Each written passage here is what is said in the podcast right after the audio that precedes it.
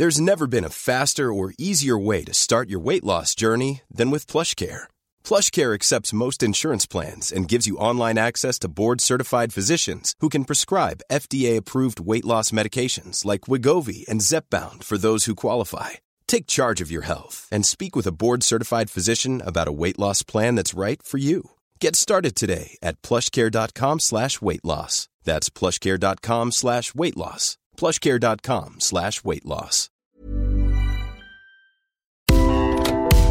Le sponsor de cet épisode des couilles sur la table, c'est Ada Tech School, une formation pour devenir développeuse et développeur à la pédagogie alternative qui casse les codes et incite les femmes à coder. Et c'est important car les femmes sont encore largement sous-représentées dans le monde de la tech. Ada Tech School offre une formation unique de 21 mois, dont 12 en alternance, sans prérequis techniques ni académiques. Alors si vous souhaitez vous reconvertir dans un secteur très porteur, Ada Tech School vous attend. L'école est implantée à Paris, Lyon et Nantes. Il y a trois rentrées par an et la prochaine est le 27 mai. On nous dit qu'il reste quelques places. Ça vous intéresse? Vous pouvez postuler dès maintenant ou vous renseigner sur le site adatechschool.fr. Ada, A-D-A, Tech et School. Et en attendant, bon épisode Les couilles sur la table, épisode 30.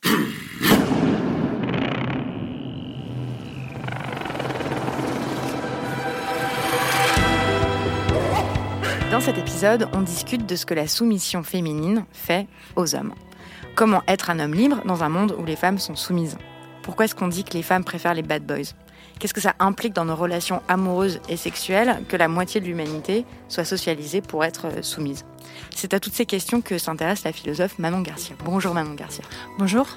Donc vous êtes une jeune philosophe, vous êtes agrégée de philosophie. Vous avez soutenu votre thèse sur la soumission féminine, donc vous avez tiré euh, un livre génial, On ne n'est pas soumise, on le devient, qui était publié aux éditions Climat. Vous êtes enseignante chercheuse à Chicago après un passage par Harvard. Oui.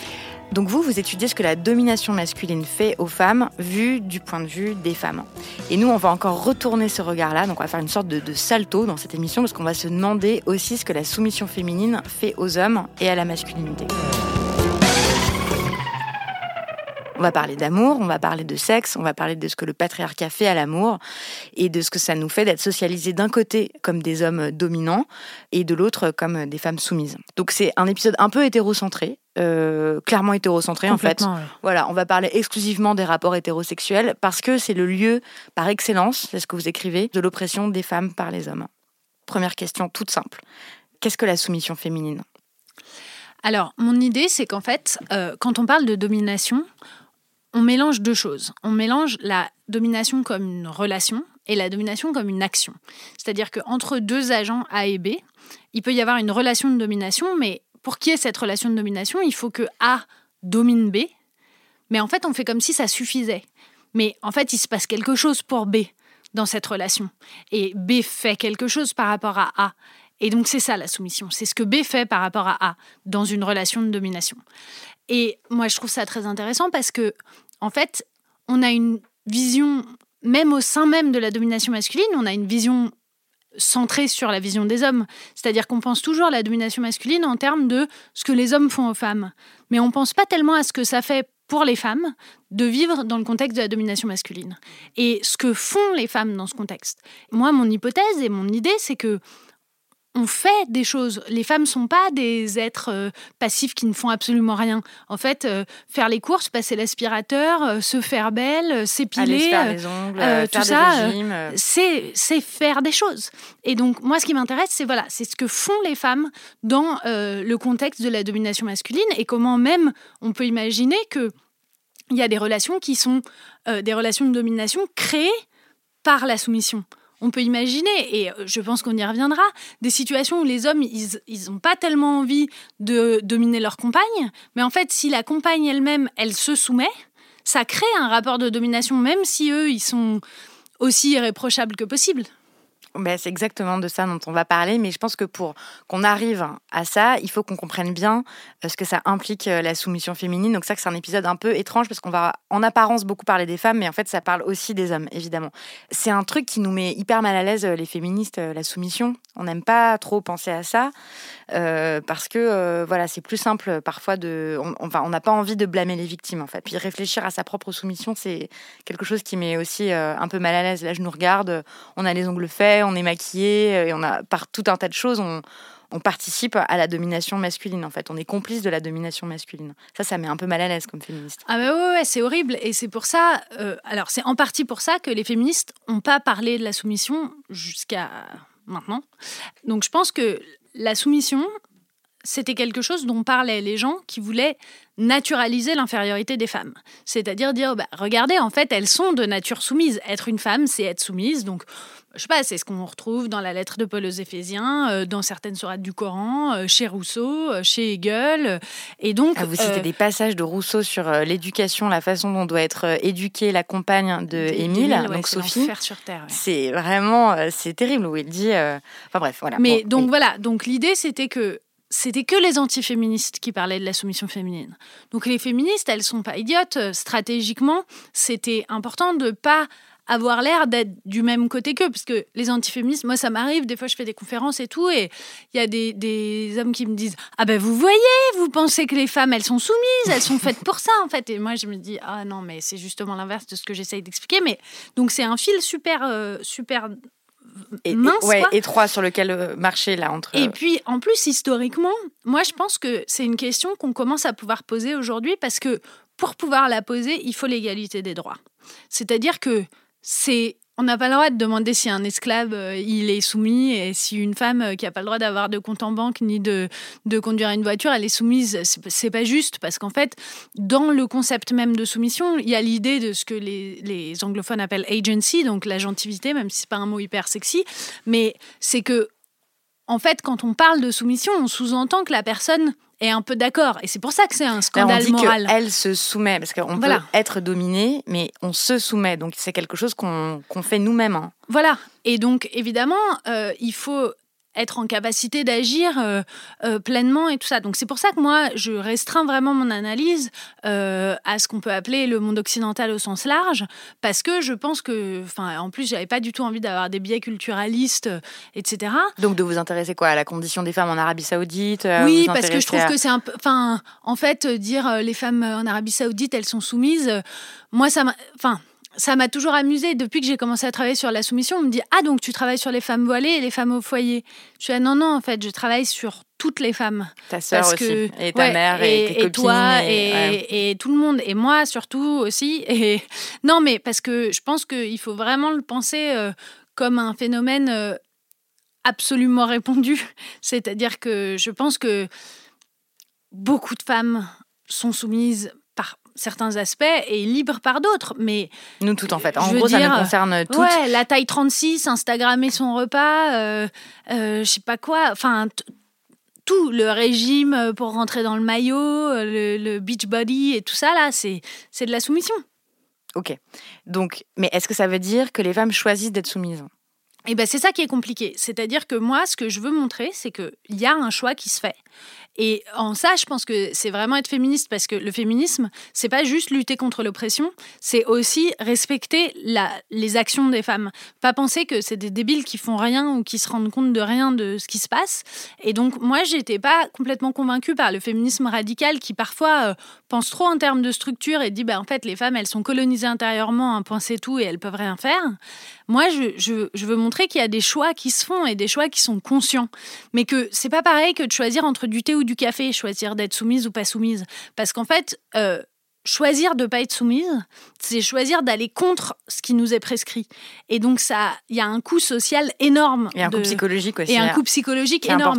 Et donc, c'est pour ça que je pense que c'est important aussi euh, pour nous, euh, comme moyen d'émancipation, le concept de, de, soumission, parce que ça permet de se dire, ah ouais, en fait, si je me sens coupable tout le temps et pas à la hauteur, et que je vois que pour beaucoup d'hommes, c'est plus facile d'être libre que pour moi, Mais c'est aussi parce que le prix de la liberté, il est beaucoup plus grand pour les femmes que pour les hommes. Les hommes, ils sont programmés pour ça. Euh, le logiciel masculin, c'est euh, astronaute, pompier, aventurier. aventurier. Et le logiciel féminin, c'est sphère privée, enfant, mari. Donc, évidemment, si on veut être astronaute quand on est programmé pour le sphère privé, enfant, mari, c'est beaucoup plus dur. Ok. Alors, il y a une philosophe qui a quand même euh, réfléchi à ça en profondeur. Et ça, c'est super de le redécouvrir dans votre essai. C'est une, une, philosophe qui a écrit un livre très important il y a plus de 60 ans maintenant. C'est Simone de Beauvoir. C'est très étrange. En fait, on la présente souvent en France comme la femme de Sartre qui a écrit euh, des trucs féministes, mais pas vraiment une philosophe, alors qu'en fait, Le deuxième sexe, c'est un grand ouvrage de philosophie. C'est là où elle conceptualise euh, la soumission féminine. Voilà, alors elle le conceptualise pas forcément exactement comme ça, donc c'est là que moi c'est vraiment une lecture du deuxième sexe que je propose. Mais ce qui est sûr, c'est que c'est fou qu'on n'ait pas compris que le deuxième sexe était un texte de philosophie. Parce que le deuxième sexe, ça s'ouvre sur quoi? Sur Beauvoir qui dit La question de ce livre, c'est qu'est-ce qu'une femme? Or, en philosophie, la question philosophique par excellence, c'est qu'est-ce que X? Donc là, ben là c'est qu'est-ce qu'une femme? Donc c'est la philosophie de la femme. Et euh, en fait, à mon sens, la phrase très connue du deuxième sexe qui est on ne n'est pas soumise, on le devient, on ne n'est pas femme, on le devient. En fait, ce qu'elle entend par femme, la féminité qu'elle étudie, c'est la soumission. Et c'est pour ça que j'ai changé le titre en on, ne n'est pas soumise, on le devient. C'est que je, je, pense vraiment que on peut, à partir du deuxième sexe, comprendre comment devenir femme, c'est devenir soumise. Alors, on peut le comprendre parce que elle, elle, échappe à euh, un, travers qui est celui de, l'essentialisme et donc de dire que la femme aurait une essence et que ce serait dans l'essence des femmes. En gros, c'est ce qui faisait, euh, ce que faisait la philosophie jusqu'à jusqu'à Beauvoir, de dire voilà, euh, bah, l'essence des femmes, c'est d'être comme ci ou comme ça. Et elle, elle échappe à ça, mais en même temps, elle ne nie pas qu'il y a des grandes différences entre les hommes et les femmes. Voilà, c'est ça qui est assez fort, c'est que bon, il y avait il y avait des gens avant elle qui étaient contre l'essentialisme, mais mais ce qui est fort, c'est qu'elle arrive à dire, voilà, d'un côté, il n'y a pas une nature euh, des femmes qui ferait, euh, qui expliquerait tout ce qu'on comprend de la féminité aujourd'hui. Mais d'un autre côté, c'est pas vrai qu'il n'y a pas des femmes et des hommes. On n'est pas tous des êtres humains euh, entre guillemets. On est, en fait, ça a un sens quand on est dans la rue. Elle donne cet exemple-là. Elle dit quand on marche dans la rue, on voit qu'il y a un homme et qu'il y a une ça nous saute à la figure. Ça nous saute à la figure. et ensuite, il faut expliquer ce que ça veut dire, de voir que qu'on est un homme ou une femme et qu'est-ce que comment ça se construit. Mais en fait, on sait tous qu'il y a des hommes et des femmes. Et c'est d'ailleurs sans doute le problème à mon sens, de, certains aspects de la théorie queer que de nier cette réalité-là et de faire comme si euh, les gens étaient pas, nous sautaient pas à la figure, euh, alors que dans la vie quotidienne, ils nous sautent à la figure. Et qu'on est né dans ce monde-là. Je vais revenir sur une phrase que vous avez dite qui est euh, on, c'est pas vrai qu'on est tous des êtres humains. Parce que ça, moi, c'est souvent quelque chose que j'ai entendu et qu'on entend souvent. Donc, quand j'explique qu'on travaille sur les masculinités, en fait, il y a beaucoup d'hommes qui m'ont déjà dit Ah non, mais moi, je suis pas un homme, pourquoi tu me forces à me penser comme un homme. Moi, je suis un être humain. Et puis je suis pas féministe, je suis humaniste. Il faut être un homme pour penser ça. Hein. Alors, il faut certainement être un homme pour penser ça, c'est-à-dire euh, il faut s'être pensé comme euh, l'universel, euh, le, le, point neutre, etc. Mais Beauvoir, a donc, c'est ce que vous montrez, elle, a ce, elle arrive à répondre à cet argument-là en fait. Qu'est-ce que Beauvoir dit à ceux qui disent mais moi je suis pas un homme, je suis un être humain en fait, Beauvoir, elle part du principe que. Parce qu'elle écrit le deuxième sexe un peu par accident. Parce qu'elle, ce qu'elle veut, c'est écrire son autobiographie, mais elle dit à chaque fois que je commence à réfléchir à qui suis-je, la première réponse, c'est je suis une femme. Donc avant de pouvoir expliquer qui suis-je, il faut que je comprenne ce que c'est que femme. Et elle dit, en fait, elle, elle prend des exemples assez touchants euh, euh, d'une jeune trotskiste euh, qui essaye d'être vraiment une super militante et, et un super militant pour séduire un autre des militants. En fait, elle dit, ben voilà, ça montre bien la mauvaise foi. Donc, elle, elle reprend le concept de mauvaise foi, mais qu'elle modifie. Donc, un concept de Sartre. Qui est un concept de Sartre. Donc, on a toujours dit, ah oui, Beauvoir, elle reprend Sartre. Mais en fait, elle le change profondément. Parce que ce que dit Sartre, c'est qu'il dit, on est avec, euh, quand, à la naissance, il y a certains faits à propos de nous, mais on est absolument libre. Donc, c'est de la mauvaise foi de faire comme si on était euh, influencé par euh, ces faits à propos de nous. Et Beauvoir, elle a une vraie dispute avec lui, dont elle parle beaucoup dans son autobiographie, etc. Elle lui dit Je suis désolée, en fait, euh, si tu es une femme dans un harem ou un esclave, c'est pas de la mauvaise foi de te comporter d'une certaine manière qui n'est pas libre parce que tu es une femme dans un harem, orientalisme de Beauvoir entre parenthèses, mais ou un esclave.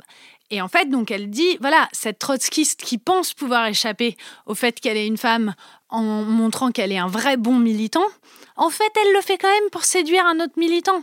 Donc, on ne peut pas échapper à notre genre. Et elle dit, on peut pas échapper, on peut pas faire comme si on n'était pas juif, on peut pas faire comme si on n'était pas noir, on peut pas faire comme si on n'était pas une femme. Ça, c'est de la mauvaise foi. Et donc, on peut pas faire comme si on n'était pas un homme, et on peut pas faire comme si on n'était pas blanc, et on peut pas faire comme si on n'était pas bourgeois, etc. Bah, c'est le privilège des, des, hommes, des blancs et des bourgeois de pouvoir se raconter qu'ils peuvent faire comme si. Mais en réalité, euh, c'est de la mauvaise foi. Ça me fait penser à un passage euh, d'une interview que vous avez faite sur France Culture par Alain Finkielkraut, qui est quand même euh, philosophe, qui est lui aussi agrégé de philosophie. Non, non, agrégé de lettres. Ah, il a raté l'agrégation. Ah, il a raté, d'accord. Donc, vous avez été invité par euh, Alain Finkielkraut, qui, qui dit cette phrase incroyable, qui dit Je vais maintenant parler en tant qu'homme, puisqu'il paraît qu'aujourd'hui, il faut parler en tant que. Et donc, ça a l'air d'être choquant pour lui qu'il doive parler en tant qu'homme et en fait d'être obligé de penser à son identité masculine. Ah oui, mais Finkielkraut, il représente euh, justement tous ces gens qui veulent nier cette idée des savoirs situés. Et en fait, au moment où il dit je vais parler en tant qu'homme, il, le fait d'une manière qui rend ridicule la simple idée qu'il faudrait parler en tant que. Moi, ça, ça me paraît très intéressant parce que c'est une tellement vieille idée que évidemment que en fonction de la position qu'on a dans le monde, on voit le monde de manière différente. C'est une idée en fait qu'on hérite de Marx, qui dit ça à propos de la classe ouvrière, mais qui a ensuite été reprise par les épistémologues féministes et par les, philosophes de la race pour dire ben voilà, la situation sociale dans laquelle on est nous donne une certaine perspective sur le monde qui nous fait voir le monde d'une manière différente il faut vraiment être un épistémologue old school pour penser qu'il y a du absolument vrai à propos du monde social et que Évidemment, cet absolument vrai, c'est ce qu'on verrait depuis notre position de dominant. Parce que c'est quand même ça qui est en jeu. C'est de dire, ah mais moi, nous, on est les dominants, on est les hommes, et donc ce qu'on voit, c'est le vrai. Et moi, c'est ce que j'ai dit justement à Finkielkraut dans cette interview, où il dit, euh, il reprend un, peu euh, comme ça l'idée de Lévinas que la femme, c'est l'autre, et je lui dis, mais évidemment, vous êtes un homme hétérosexuel. Donc vous, quand vous aimez, vous aimez l'autre qui est la femme. Mais c'est juste parce que c'est que des hommes hétérosexuels qui ont écrit pendant 2000 ans qu'on pense que la femme c'est l'autre. Pour moi, c'est l'homme l'autre. Hein, euh, et pour des hommes gays, c'est l'homme aussi. Et pour des femmes lesbiennes, c'est la femme. Et, et, et c'est. Il faut comprendre que c'est notre position sociale qui nous permet de penser ce genre de choses et qu'il faut être un homme dominant pour penser que la femme c'est l'autre, un point c'est tout. Bien sûr. Et justement, euh, vous, c'est de votre position aussi que vous examinez euh, la soumission euh, féminine, c'est-à-dire ce que la domination euh, masculine fait aux femmes et comment elle est vécue par les femmes. Donc ça, c'est ce qu'on vient d'expliquer. Donc maintenant, on va s'intéresser à ce que la soumission féminine fait aux hommes et donc ce que les hommes peuvent savoir, peuvent comprendre de leur position et de leur place dans le monde une fois qu'ils ont compris ce qu'est la soumission féminine. Bien. On va commencer par une forme particulière de soumission féminine, c'est la soumission amoureuse. Donc peut-être que là, il faut aussi euh, faire un point euh, conceptuel euh, de ce qu'on entend par, par amour. Dire que l'amour, ça n'est pas, c'est comme le féminin, le masculin, il n'y a pas d'essence de l'amour. Que l'amour, c'est un sentiment qui est produit dans une certaine situation historique, économique, sociale, que ça répond à des codes, etc. Et que là, dans l'état actuel des choses, il n'y a pas deux individus parfaitement libres de s'aimer. Dans les rapports hétérosexuels, la soumission féminine implique une, la soumission amoureuse. Voilà, alors moi ce que je trouve intéressant, c'est qu'en effet, je pense que parler de la soumission féminine, ça n'exclut pas du tout les hommes, parce que ce qui m'intéresse dans la soumission féminine, c'est comment elle constitue une norme sociale. Et en fait, les normes sociales, de même que les normes des masculinités, elles ont une influence énorme sur la façon dont les femmes vivent, les normes de la féminité, elles ont une influence énorme sur la façon dont les hommes vivent. Et euh, une des grandes normes euh, de la féminité, c'est que la valeur des femmes est indexée à l'amour que leur portent les hommes. Euh, et ça, plus les hommes euh, aiment les femmes, plus les hommes aiment une femme, ou plus une femme est aimée par les hommes, plus elle a de valeur. Voilà, et ça, pour moi, le, le, la façon la plus euh, forte de le montrer, c'est le contraste entre Narcisse et la belle-mère dans Blanche-Neige. C'est-à-dire que Narcisse, il se regarde dans, dans l'eau et il tombe amoureux de lui-même, et c'est entre lui et son reflet et tout ça. Mais la belle-mère dans Blanche-Neige, en fait, à quoi sert le miroir? Le miroir, c'est une sorte d'objet de, du regard de l'homme qui dit, ben voilà, tu es la plus belle, tu es celle qui a le plus de valeur dans le royaume parce que les hommes te trouvent belle. Et ensuite, euh, elle flippe à mort parce que c'est Blanche-Neige qui lui pique la place. Mais ça montre que vraiment, les femmes sont, élevées à penser que ce qui leur donne de la valeur, c'est la façon dont les hommes les perçoivent. C'est frappant quand euh, certaines femmes disent, euh, enfin moi ma mère qui est pourtant très féministe m'avait dit ça un jour, m'avait dit, tu te plains de te faire draguer dans la rue, mais il y a plein de femmes qui souffrent quand ça ne leur arrive plus. Et euh, je trouvais ça vachement intéressant parce que, en fait, euh, le harcèlement de rue, c'est quand même vraiment pénible, mais la domination masculine et le système patriarcal fonctionnent de telle sorte que euh, on se dit, bah non, en fait, c'est quand même le signe qu'on a de la valeur. Et donc, une des formes de ça, c'est que les femmes ont besoin de l'amour des hommes et sont prêtes à tout donner pour l'amour des hommes, et en particulier ont une forme d'amour, ce que c'est qu'aimer pour une femme et aimer pour un homme, c'est ça n'est pas la même chose qui n'ont rien à voir. Eh oui et, ça, ça c'est pas une question de nature, on le répète, hein, c'est pas une question de nature biologique, c'est pas une question de les hommes étaient les hommes des cavernes, de je sais pas trop quoi. C'est pas, c'est voilà, c'est le produit d'une histoire euh, et le produit de codes culturels, etc. Mais on en est encore là, quoi. On, les femmes et les hommes n'aiment pas de la même façon. On n'a pas les mêmes euh, conversations. J'en parlais encore euh, tout à l'heure. c'est incroyable le temps qu'on passe entre femmes à discuter de nos relations avec les hommes, de qui aime quoi, qui aime qui, etc. Alors que je ne pense pas qu'il y ait des ah grandes réunions entre hommes où ils parlent euh, de leur relation avec des euh, femmes. Donc bon. C'est Ulysse et Pénélope, c'est deux très bonnes figures. Ulysse, c'est un vrai homme amoureux. Bah, il part quand même pendant 20 ans faire la guerre et ensuite revenir.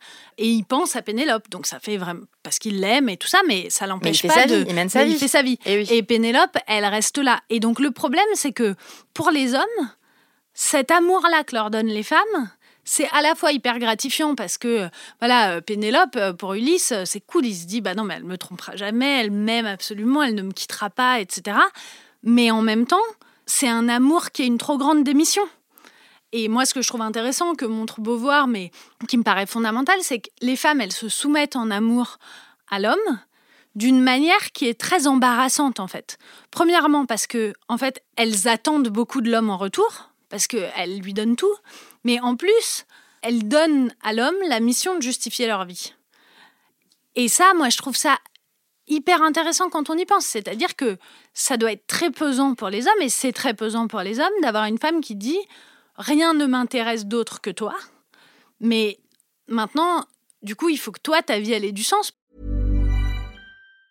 If you thought the only way to get a more defined jawline with natural looking results was through surgery, think again. Juvederm Volux XC is a non surgical injectable gel filler that improves moderate to severe loss of jawline definition and can help you achieve natural looking results with little downtime. Even better, this improved definition lasts up to one year with optimal treatment. No maintenance required. Improve jawline definition for a smooth, sculpted look with Juvederm Volux XC. For important safety information and to find a licensed specialist, visit juvederm.com. That's J U V E D E R M.com. Not for people with severe allergic reactions, allergies to lidocaine, or the proteins used in Juvederm. Common side effects include injection site redness, swelling, pain, tenderness, firmness, lumps, bumps, bruising, discoloration, or itching. There's a risk of unintentional injection into a blood vessel, which can cause vision abnormalities, blindness, stroke, temporary scabs, or scarring. Talk to a licensed specialist specialist to find out if it's right for you.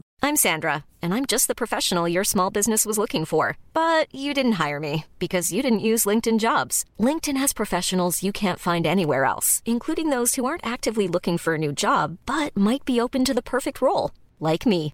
In a given month, over 70% of LinkedIn users don't visit other leading job sites. So if you're not looking on LinkedIn, you'll miss out on great candidates like Sandra. Start hiring professionals like a professional. Post your free job on linkedin.com/people today. Parce que on est deux euh, à parier dessus quoi.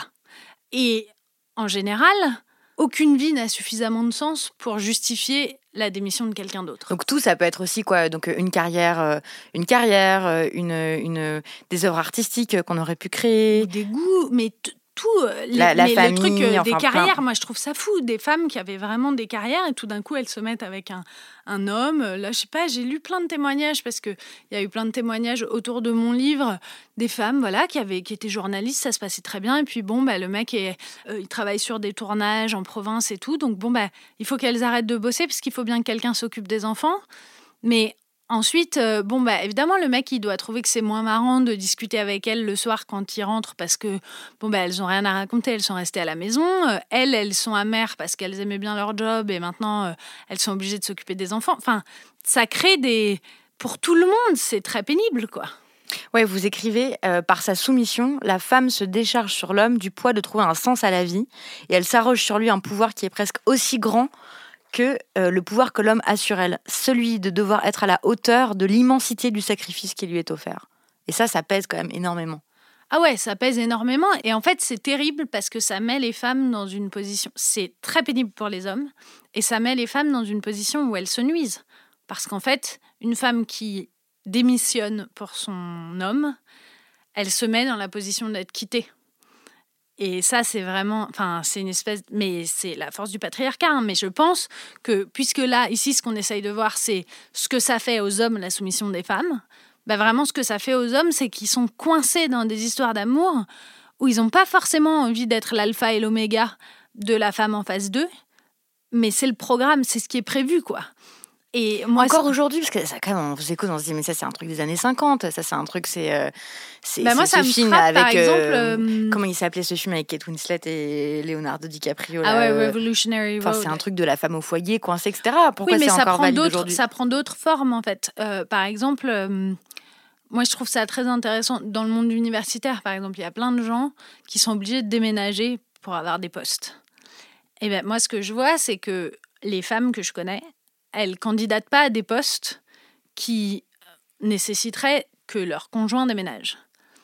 Mais mes copains euh, gays, bah, parfois, bah, pendant cinq ans, ils vivent pas dans la même ville parce qu'ils poursuivent chacun leur carrière et bah, si ça fait que le dream job, euh, euh, le job de rêve de l'un, il est dans une ville et le job de rêve de l'autre dans une autre ville, bah, il y en a aucun des deux qui cède et ils trouvent des systèmes. Bah, nous, dans la vie dans laquelle on est, c'est toujours les femmes qui cèdent sur ce type de situation. Donc c'est encore vachement fort, quoi. Par exemple, moi, on m'a dit pour les entretiens d'embauche, dans le monde universitaire américain, on dit aux hommes portez votre alliance euh, si vous êtes marié, parce que ça vous donne l'air d'un homme sérieux, installé, etc. Si vous êtes une femme, ne portez pas votre alliance parce que euh, le jury s'inquiétera de savoir si votre mari acceptera de vous suivre. Et donc ça, je pense que ça prend des formes différentes de Revolutionary Road, surtout en France où les femmes travaillent beaucoup, etc. Mais je veux dire, il n'y a aucun homme que je connais qui fait la triple journée, parce qu'on a parlé de double journée, mais maintenant les femmes, elles font une triple journée. Il y a la journée de travail, la journée de tâches domestiques et de s'occuper des enfants, et ensuite il y a la journée épilation, minceur, lingerie, euh, fringues sexy, tout le travail que c'est d'être une femme sexy, jolie, mince et tout ça, qu'est-ce que ça fait aux hommes alors? Mais ça, je pense que ça met les hommes dans une situation où il faut qu'ils, apprécient, il faut qu'ils remercient, il faut qu'ils soient, euh, il faut que ce soit ça qui leur plaise. En fait, c'est ça qui est intéressant, c'est que les femmes, on leur apprend à se constituer elles-mêmes comme des objets sexuels, mais en fait, il y a plein d'hommes qui ont envie d'avoir des compagnes plutôt que des bimbos.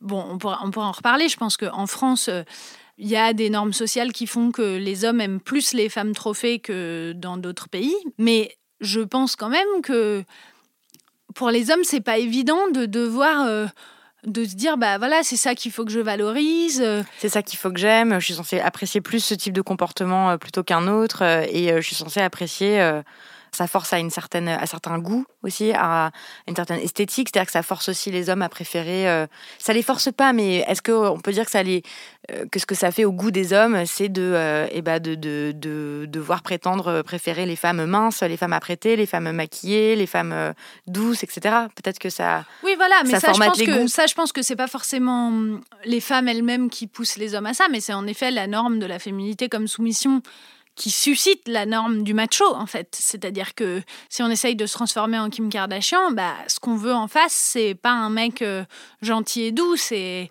c'est Kanye West quoi. Enfin c'est ça marche ensemble quand même qu'il faut que du coup le mec il ait euh, une voiture, un machin, un bidule euh, que s'il faut pas porter 12 cm de talons, et eh ben il faut bien que le mec il, il ait un taxi ou une bagnole ou un moyen parce qu'on va pas pouvoir faire du vélo quoi. Ça me fait penser à des nombreux messages euh, que j'ai reçus là depuis qu'on fait euh, les couilles sur la table. Où, euh, en fait, c'est pour ça que votre livre est très très fort aussi parce que ça permet de répondre à cette espèce de, paradoxe là, qui est donc moi je reçois beaucoup de messages d'auditeurs qui m'expliquent en gros que eux ils veulent bien ne pas être des machos, mais que dans le game de la séduction, euh, des relations hommes-femmes et tout, ça ça marche pas du tout. Par exemple, il y a Orfeo qui nous a écrit euh, ceci il y a quelques temps.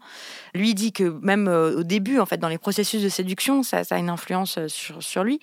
il dit qu'il est aujourd'hui obligé de passer par des codes qui ne lui plaisent pas forcément. Parce que sans ça, malheureusement, je le cite, je n'arrive pas à attirer l'attention des filles. Mon but serait d'être euh, moins macho, plus sain, euh, plus clean, plus soft. Mais euh, j'ai l'impression qu'il n'y a que la bonne vieille méthode qui marche. Comme un code tout bête, par exemple, il y a le faire le, charognard en soirée. C'est-à-dire d'être très insistant, sans aucun tact avec les filles. Si j'essaie d'abord d'être de, d'être sympa, d'être gentleman, et eh ben en fait, ça ne marche pas. C'est mon pote, le gros bourrin, qui réussit.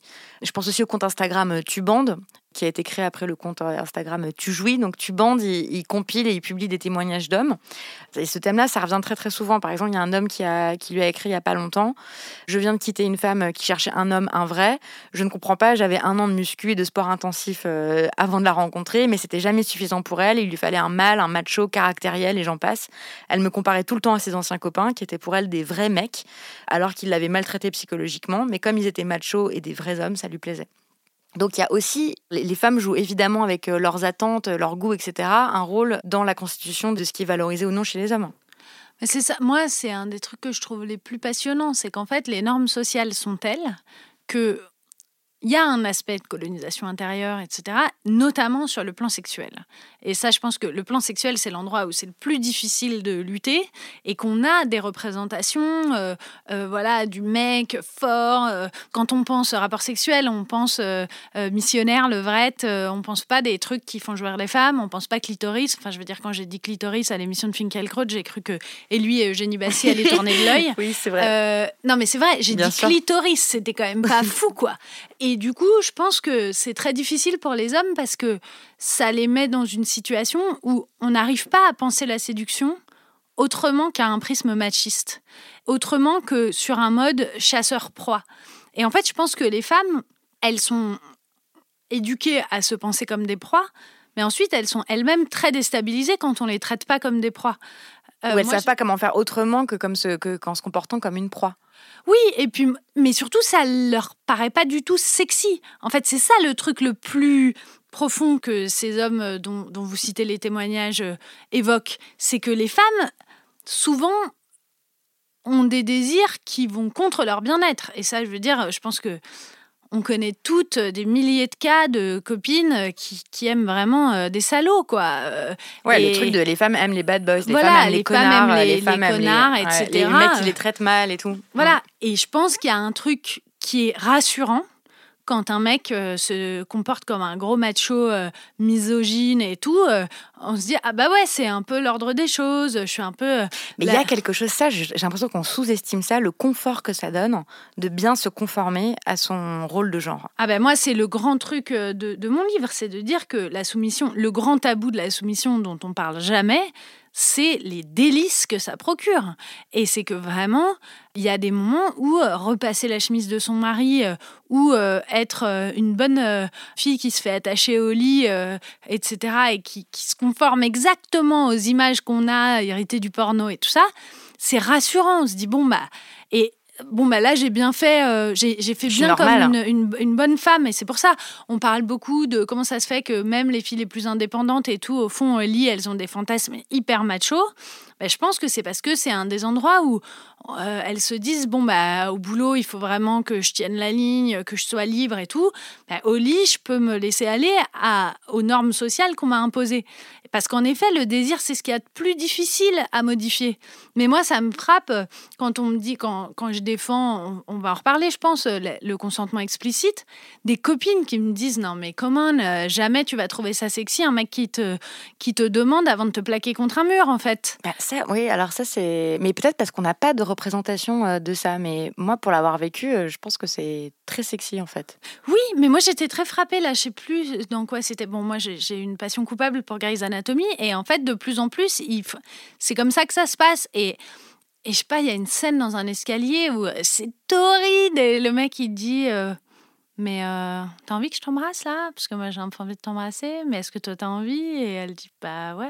Et en fait on se dit oh waouh c'est hyper torride alors que euh, il lui a pas volé son, son baiser et il l'a pas euh, retourné en la plaquant par surprise contre le mur, etc. Bah ouais. Et en plus moi je pense qu'on peut discuter de ces choses là à l'avance, dire bon bah voilà euh, il y a des moments où, euh, à moins que je te dise vraiment non, arrête, euh, j'aime bien que tu me plaques contre un mur et que tu me sautes dessus. Et voilà, on met en place un peu sur le mode du BDSM, mais des safe words. Si je te dis ça, c'est qu'en fait, je suis vraiment pas d'humeur, mais tu peux tenter des trucs. Une fois qu'on est en relation avec des gens, c'est plus facile de, de, de construire des trucs comme ça. Mais c'est vrai que le fond du problème, c'est que les normes de la drague sont des normes de pouvoir et de violence en fait.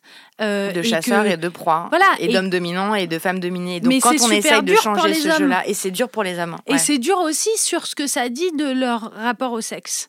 Moi, un truc que je trouve très intéressant, c'est que on présume systématiquement que les hommes, ils ont tout le temps envie de baiser et qu'ils ont tout le temps de la libido et que évidemment que ils sont toujours OP en fait.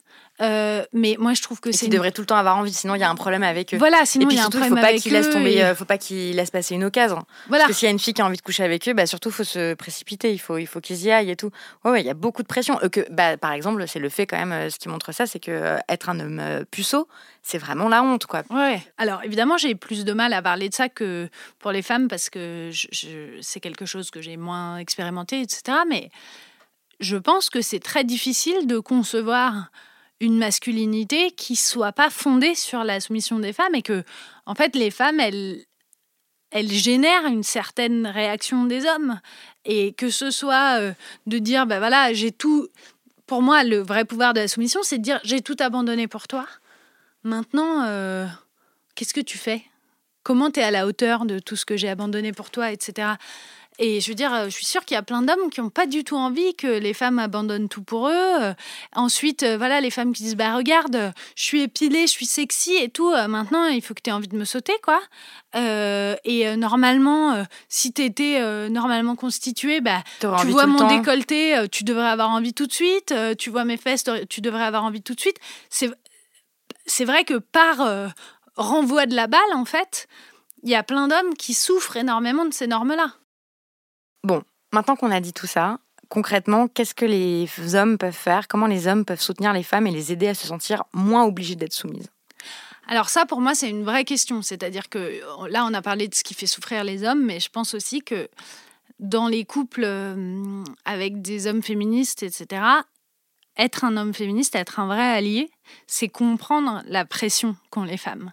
Et donc c'est aussi les aider à se déculpabiliser et à être euh, moins soumise, mais en les aidant, en disant, bah, tu vois, là, tu te sens obligée de faire la vaisselle alors que je t'ai pas demandé de le faire et que je peux le faire et que on peut peut-être le faire plus tard et que, en fait, le fait que tu te sens obligée à ci et à ça, mais aussi euh, mettre la barre moins haut pour les femmes parce qu'en fait ça met la barre super haut de devoir être libre et de de jamais pouvoir être soumise euh, sans se sentir coupable. Et ça, je pense qu'il y a des moments où on vit dans une société où on nous demande tellement d'être soumise que on peut pas euh, aller contre les injonctions tout le temps.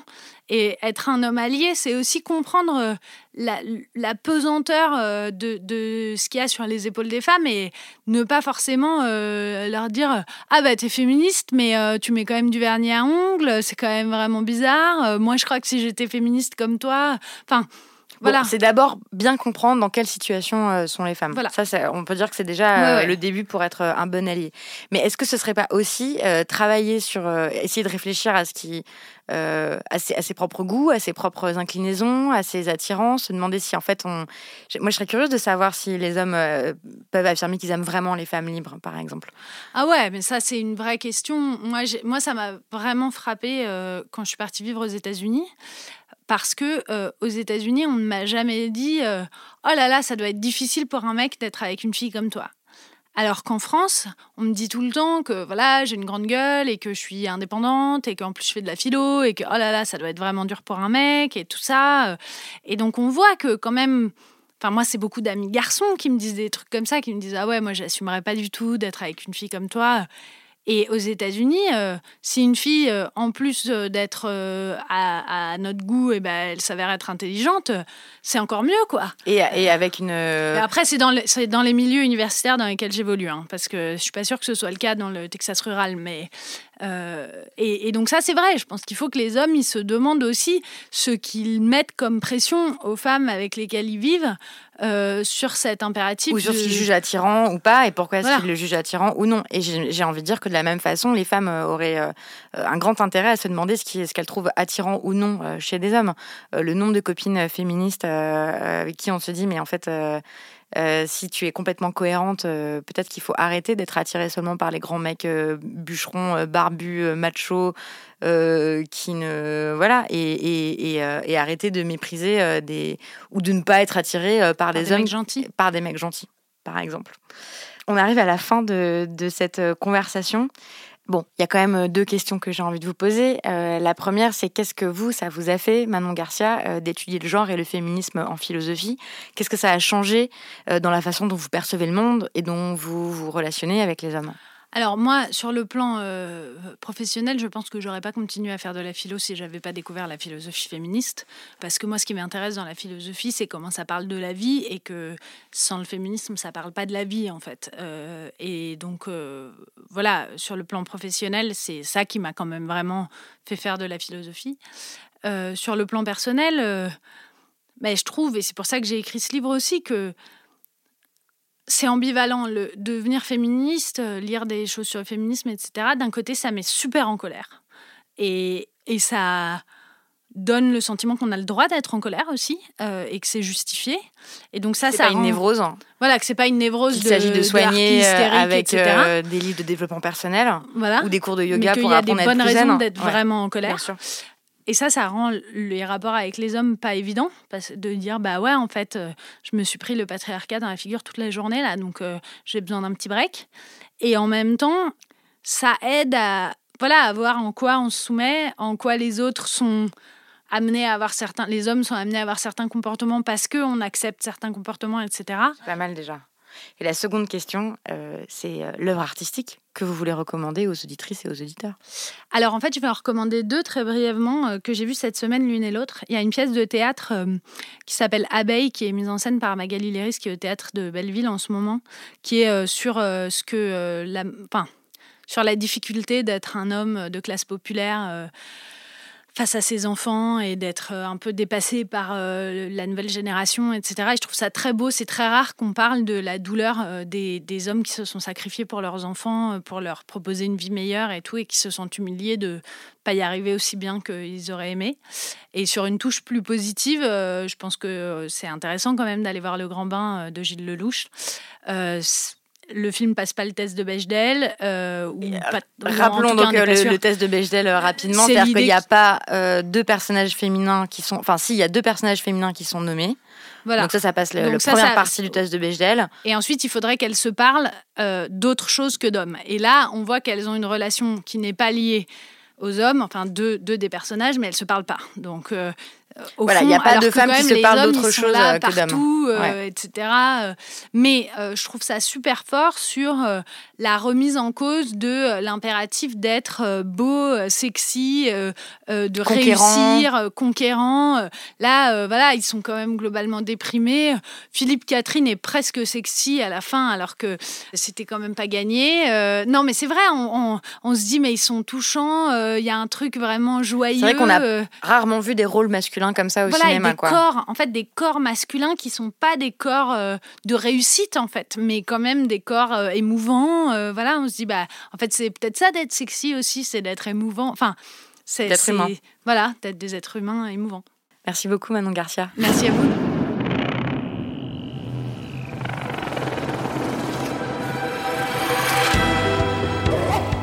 C'était le 30e épisode des Couilles sur la table. Vous retrouvez toutes les références dont il a été question dans l'émission sur le site de Binge Audio, binge.audio. Quentin Bresson réalise cet épisode, Camille Regache est à l'édition. Vous pouvez l'écouter sur toutes les applications de podcast. Et puis, comme d'habitude, si cet épisode vous a interpellé, euh, vous a plu, vous fait poser des questions, bah, parlez-en autour de vous. Et si vous en avez l'envie, racontez-moi, écrivez-moi à lescouilles sur la table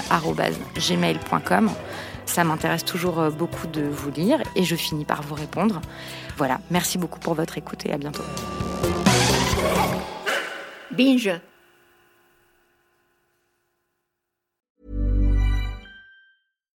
Here's a cool fact a crocodile can't stick out its tongue. Another cool fact you can get short term health insurance for a month or just under a year in some states. United Healthcare short term insurance plans are designed for people who are between jobs, coming off their parents' plan, or turning a side hustle into a full time gig. Underwritten by Golden Rule Insurance Company, they offer flexible, budget friendly coverage with access to a nationwide network of doctors and hospitals. Get more cool facts about United Healthcare short term plans at uh1.com.